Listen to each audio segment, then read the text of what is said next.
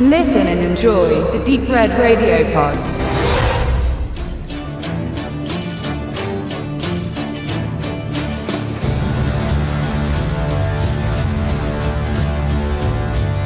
So, wir erinnern uns an einen großartigen Film von Antoine Fuqua.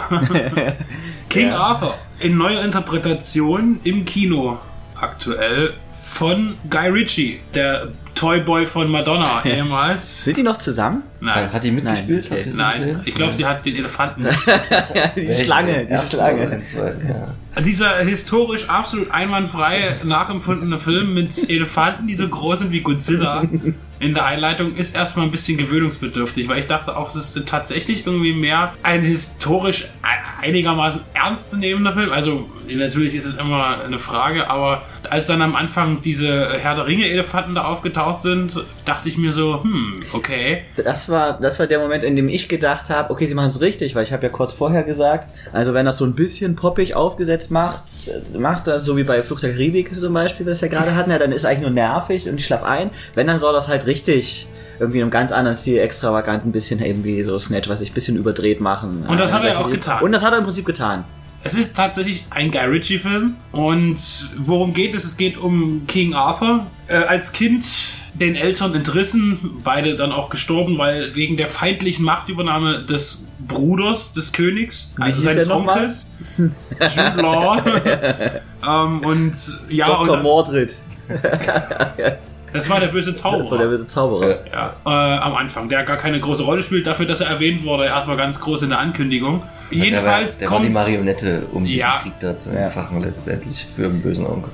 jedenfalls kehrt dann auch irgendwann der Arthur zurück und zieht dann das Schwert da aus dem Brikett raus und wird dann ganz groß Aus der äh, Scheide. aus der Scheide, aus der Steinscheide äh, und wird dann eben ja ihm dem, nach dem Leben getrachtet, weil er der Messias ist und der rechtmäßige König und das stört natürlich den bösen amtierenden König und daraus entspinnt sich natürlich eine große Schlachtenplatte oder mehr oder weniger eine, eine Schlachtenplatte und so ein bisschen Guerilla-mäßig äh, ein, ein Kampf gegen das, das Gute gegen das Böse. So, das ist prinzipiell das, worum es geht. Und äh, ja, wo gehen wir- gehe ich gleich weiter und so, was ich halt wirklich so auffallend fand, neben den tollen Tierchen, die es da zu sehen gibt, fand ich immer sehr bemerkenswert, dass alle relativ mittelaltermäßig aussahen, außer natürlich King Arthur, der immer geschniegelt Die hatten sehr gute Friseure ähm, im Mittelalter auch. Die sind sehr mit der und- Mode gegangen. Und auch Pik und Kloppenburger gab's schon. ja, ja. Ähm, also das war schon also sehr ein sehr stylischer Film, was aber auch wieder okay ist, weil es gibt auch äh, einen rockigen Soundtrack. ja. Ähm, Der sehr gut war, aber ich teilweise sehr klassisch. Weil die Mischung hat einfach ganz gut gestimmt. Ja. Man hat Ja. nicht gemerkt, dass das einfach computererzeugte Musik gewesen ist, weil sie halt als Grundlage doch was Mittelalterliches genommen hat. Genau, und hat, man hat das ja manchmal, dass sie halt die Musik irgendwie machen und dann wird halt wo die in den Film reinpassen. Da hast du wirklich das Gefühl gehabt, da ist einer da und hat irgendwie sich war zehn Jahre. Gedanken gemacht, was er an welcher Stelle wie reinkomponiert und da hast du auch teilweise Gesänge, die für einen Moment so ein bisschen poppig, rockig waren, aber eigentlich eben an diesen Stil eigentlich sehr gut reingepasst haben und trotzdem auch so ein bisschen altertümlich geblieben sind. Es war jetzt nicht wie Erster Ritter, wo dann irgendein Popsong aller Queen reingeht, sondern alles wirklich ohne Singsang durch komponiert. Jedenfalls bekommt man gleich am Anfang in den ersten zehn Minuten eine riesige Schlacht geboten, bei der alles kaputt geht. Dann beruhigt sich der Film ein bisschen, wird ein bisschen Storytelling gemacht und am Ende kommt er aber auch nicht mehr so richtig hoch. Also auch äh, so, so ein Final Fight, so ein richtig. Ja, nach zwei Stunden ist halt auch. Ja. Den gibt's eigentlich nicht wirklich, fand ich jetzt. Es war. Aber nochmal zurück zum Anfang, das fand ich ganz gut, wo so in ungefähr drei Minuten im Zeitraffer so sein Aufwachsen genau, erzählt. das, das fand ich äh, sehr, sehr gut Das ist gelöst. eine super Szene gewesen. Und es war auch irgendwie klassisch für einen Guy Ritchie-Film, dass der natürlich zwischenzeitlich im Puff aufwächst und von Prostituierten da großgezogen wird. Und ja. Irgendjemand hat immer mal so gesagt, manche Regisseure erkennt man an der Handschrift, wie sie inszenieren. Und, und das war wieder natürlich nicht so krass wie bei Snatch oder Bube Dame König krass, aber er hat es dann doch Dame wieder, König krass. das ist das ist ein guter Film. wieder reingebracht, seine Art des Erzählens und ähm, des Aufrollens hintenrum das Ganze mit Rückblenden und die Ja. Dialoge, Verhöre etc. 175 Millionen Dollar Budget, waren die Effekte gut oder nicht gut? Ich habe es nicht gesehen, wir saßen zu weit vorne im Kino und da war wieder zu schnell geschnitten. Das, das, das Problem, was die meisten Effektfilme haben, dass du es gar nicht so siehst, viel dunkel, zack, zack, zack, zack, zack. Wahrscheinlich sind sie schlechter, als sie hätten sein Also, müssen. Ich weiß. Ich fand erneut, dass die äh, animierten Burgen und das Feuer und Wasser und Schieß mich tot äh, in Klammern natürlich nicht gut aussahen, ja, also das fand ich ziemlich enttäuschend. Dafür war zum, waren zum Beispiel die Tiere, ja, die überdimensionalen Elefanten, die Schlangen, Den auch Ad- der Adler fand ich für, naja, fand verhältnismäßig gut animiert. Ich fand die Krakenwesen, was war? Die, Genau, die war auch waren gut. ganz gut. Ja. Ja. Ähm, Hauptrolle, ähm, David Beckham als Captain. Nein, Quatsch. Wer spielt die Hauptrolle? Das ist Mr. Charlie Hunman, Genau. der hat schon. Der wird, äh, das ist übrigens falsch, der heißt nämlich Charlie Hannem. Ja, Hannem? Hanem, ja, ja. Ich möchte an dieser Stelle noch einmal Woody Allen zitieren, eigentlich ja aber seine, seine Gegenpart in Die letzte Nacht des Boris Kutschenko. Wie kannst du nur von mir einen Hunden zitieren? ich muss das einmal mehr sagen. Also einmal vorher Green Street Hooligans angucken, da ist er zwar auch schon schlagkräftig unterwegs an der Seite von Elijah Wood, aber da wiegt er noch ungefähr die Hälfte, also er hat ganz schön gepumpt und draufgepackt, damit das für die Rolle auch hinhaut. Dazwischen war Pacific Rim bei ihm, dann Crimson Peak und ganz viel äh, Na, hier ist Sons of Anarchy. Sons of Sons of Anarchy, Anarchy, genau, äh, genau. Ja, David Beckham hat einen ganz kleinen Auftritt. Das ist sein großer Einstieg ins äh, Filmbusiness und er wird auch noch äh, Tom Hiddleston als ähm, nächsten Bond wahrscheinlich ausstechen, jetzt dank seinem Vermutlich, in ja. King Arthur. aber nicht mit dem Gesicht. Das sah ganz schön. Ramponiert. Das war auch nicht, aus. nicht mal geschminkt, der kam gerade irgendwie. Dafür waren die Haare schön. Sie haben Ball in die Fresse gekriegt. Äh, er ist auch mit Madonna zusammen, oder nee? Das war ein anderes Spice Girl. Jude Law wird immer mehr zum Abo-Bösewicht. Das liegt Spielt auch dann- an der immer größer werdenden Glatze, glaube ich. Also die fand ich noch klein, er hat wieder was machen lassen. Ich dachte, die war schon mal, die Geheimratsecken waren schon mal Ah. tiefer gewesen. Also weiß nicht, ob er mal eine kleine Transplantation in der Türkei Aber der, hat der, machen lassen. der Charlie äh, Hunnam fand ich ist ein sehr charismatischer Darsteller. Ich fand ihn sehr gut in der Rolle. Er ist halt auch ein, ein Mr. Hühne, ein sportlicher Typ. Ja. Und ich fand ihn aber generell sehr äh, für den Charakter gut geschaffen. Also ich fand ihn sehr, sehr authentisch. In wird noch Rolle. einige große Rollen bekommen Ich in denke diesem auch. Genre. Ja. Ich fand es manchmal ein bisschen zu flapsig, Guy Ritchie und coole Dialoge und so hin oder her. Manchmal dachte ich mir so, was soll denn der Spruch jetzt? Oder Na, vielleicht genau, war es nur ja. die, Synchro, man weiß es immer nicht, bevor man nicht original gesehen hat. Es war eben auch bei dem Design, wenn ich einerseits sage, okay, ich fand's gut, dass sie komplett in die Richtung gegangen sind. Natürlich andererseits und hatten sie alle diese Undercut-Frisuren, alle übelst gestylt.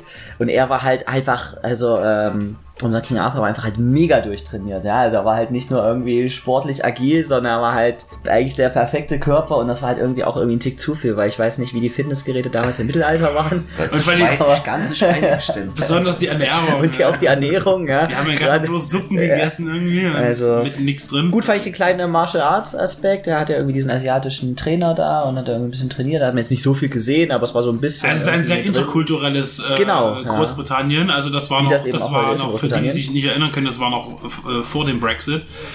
äh, die, die der Handlungszeitraum.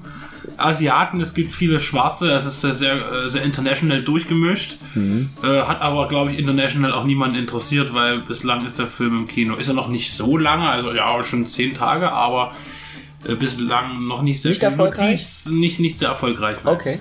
Okay. Ähm, Geht das auch mit, mit so einer Produktionssumme für Großbritannien und nicht für die USA schon Also vor allem für Hausnummer, Guy Ritchie, die, weil- die gefährlich ist, oder? Also, Guy Ritchie hat ja auch immer schwankende Ergebnisse. Ich meine, mit Sherlock Holmes hat er ja zwei relativ gut einnehmende Filme quasi äh, aber aufgelegt. ganz so teuer waren die halt auch noch nicht, ne? Oder?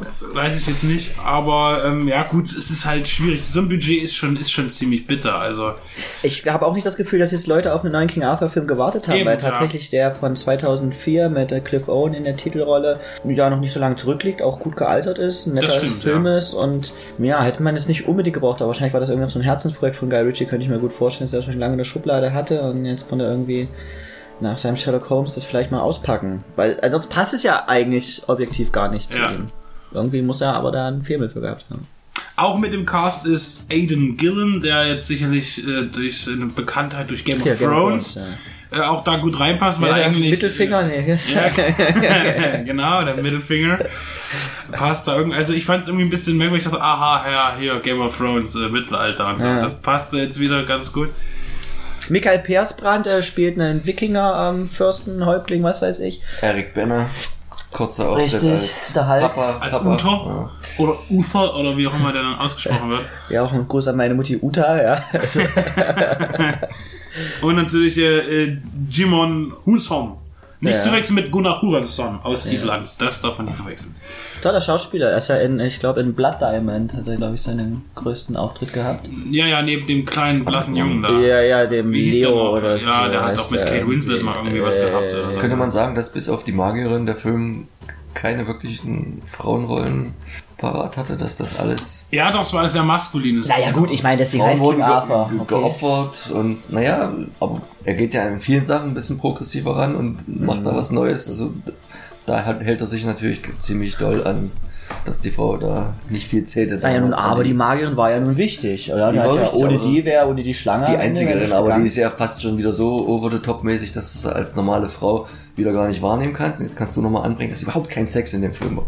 Richtig, es gab gar keine Sex. Ich dachte kurz. Ähm, Also wer das erwartet hat und jetzt also die Artus Leute sind der- absolut ein Bogen um den Film Da machen. hat der Han Hanem so doll gepumpt und dann Ja, zieht er das Shirt kein das. einziges Mal so richtig lange aus. Ja. Ja, das ist natürlich bitte für die weiblichen äh, Zuschauer und für die männlichen, die das auch gerne sehen. Was und noch- für die 26 anderen Geschlechter, die es gibt auf diesem Wir Planeten. wollen hier niemanden diskriminieren. Eben, Aber was ich genau. noch ganz kurz ähm, nochmal zu Jude Law sagen möchte, dass ich tatsächlich, äh, wenn ich jetzt noch an die zwei Szenen denke, in denen er seine geliebten Person, äh, Menschen äh, opfern musste, damit ihm von der Riesenqualle äh, Oh, doch, da Wünsche haben wir noch eine Frau Hat er sehr gut, richtig, ja. Richtig, da haben wir auch noch eine wichtige. Also, drei Frauen Boar waren es, Gallet ja. aus Rogue One wurde da auch irgendwie schon äh, zitiert. Ähm, ich fand, da hat man über die Trauer sehr gut abgenommen. Ich fand, das hat er sehr gut gespielt, als er die getötet hat. Weil er war ja eigentlich der Böse, der äh, eigentlich mehr die Antipathien auf sich ziehen soll. Aber in dem Moment äh, habe ich äh, ein bisschen mit ihm gelitten. So. Ach so, Fand ich ganz ja. gut gespielt. Ich habe eher mit Aber- der Frau gelitten immer. Die, die war mir egal. ja. Also, okay. Das wäre Ähm, schon Frauenmördern sympathisch hier. Das ist ja dann nicht schlecht. was würdet ihr sagen von 10 Punkten? Ach so, nach der Biege. Naja, dann würde ich aber nur 6 geben. Ja, Ja, bin ich 6 dabei. ist ganz angenehm. Der Film hat ein paar optisch interessante Sachen, kränkt aber krankt ein bisschen an, an zu viel CGI irgendwie. Ja. Also das nicht so richtig geil Er hätte ist. natürlich noch rauer sein können, wie er fa Ja, fast alle ein Filme. bisschen mehr Blut äh, hatten wir auch bei Fluch der Karibik so richtig Ja. mal ein bisschen Rüder, Ruder, Rü- Rüder, Rüder wäre. Was, was wird Rüder. Ein bisschen mehr. Armikrone. Hat er eine 12, weil, der- weil der ja immer wegdreht, da wird zwar Ja. dauernd die Kehle durchgeschnitten oder so, aber immer nur Ritz und Also in Deutschland hat er eine FSK 12. naja, muss er ja bei den Kosten, die er Das verursacht stimmt, kannst ja. du wahrscheinlich gar nicht ab 16 bringen, Das ist richtig. obwohl das vielleicht nicht schlecht getan hätte. Aber er Film ist nicht langweilig. Er ist, nicht auf jeden langweilig. Fall Er nicht ist, er, ist, langweilig. er ist gut erzählt. Aber ich aber weiß nicht, ob er besser wird beim zweiten Mal gucken. Ich denke, zu Nein. Hause auf einem kleinen Fernseher verliert er, wie so viele Effektfilme. Ich könnte mir vorstellen, dass er in 3D gut ist. Wir haben ihn in 2D gesehen. Ich könnte mir vorstellen, dass er gewinnt durch das Waren ähm, ein paar 3D. Anlagen dabei, sind halt viel rumgewirbelt, viel Mhm. in die Tiefe bei den ganzen Kämpfen. Eventuell sehen dann auch die CGI-Effekte teilweise nicht mehr ganz so schlecht aus, weil man sie nicht so genau beobachtet. Ich ja denke, dass aber auch auf Blu-ray zum Beispiel viele Filme besser werden, weil die, die irgendwie die Projektionstechnik gerade auch Hm. nicht, nicht überall wirklich richtig hervorragend ist. Im Kino gibt's immer noch öfter mal Unschärfen und sowas, wo dann auch viele Sachen ein bisschen äh, also anders aussehen, Hm. auch dann, dann zu Hause, weil da hat man dann das richtig gute, scharfe Bild, definitiv. Und äh, da kommt es dann immer drauf an, welcher Praktikant gerade irgendwie an den Knöpfen spielt oben äh, im, im kleinen Raum. Äh, wird sich zeigen. Ich werde mir bestimmt noch mal anschauen. Ist so ein bisschen auf Trilogie-Niveau angelegt. Also man möchte am Auch der Untertitel King Arthur, Legend of the Sword oder Genau, und das kommt das nächste Mal Legend of the Blood Rain 5. Ja. ja, also er ist nicht schlecht, aber ihm fehlt noch einiges, um richtig gut zu sein. Ich möchte nicht sagen, ein solider Guy Ritchie, das wäre nämlich falsch. Aber auf jeden Fall ist es ein Guy Ritchie, auf jeden Er Fall. ist wie erwartet eigentlich. Also man Ja. bekommt ungefähr das, was man sich vorstellt, glaube ich, wenn man den Film hört. Und ich denke, damit kann man jetzt schon mal, hat man jetzt gar keinen Eindruck vom Film bekommen, aber, aber wir haben Das zehn seid ihr Minuten gewohnt geredet. von uns. Und Ja. damit ihr uns dann nicht Schleichwerbung vorwirft, halten wir es jetzt einfach nochmal so in die Kamera, dieser Pod. Und dieses Video wird gesponsert von Bayreuth Hell. Gruß an Sadi an dieser Stelle bei, Reut. Ja. Ja. Auf, Prost. Auch wenn die gar nichts davon wissen, aber wir sind ja so frei. Ne? Auf Madonna. Und Check David. Prost.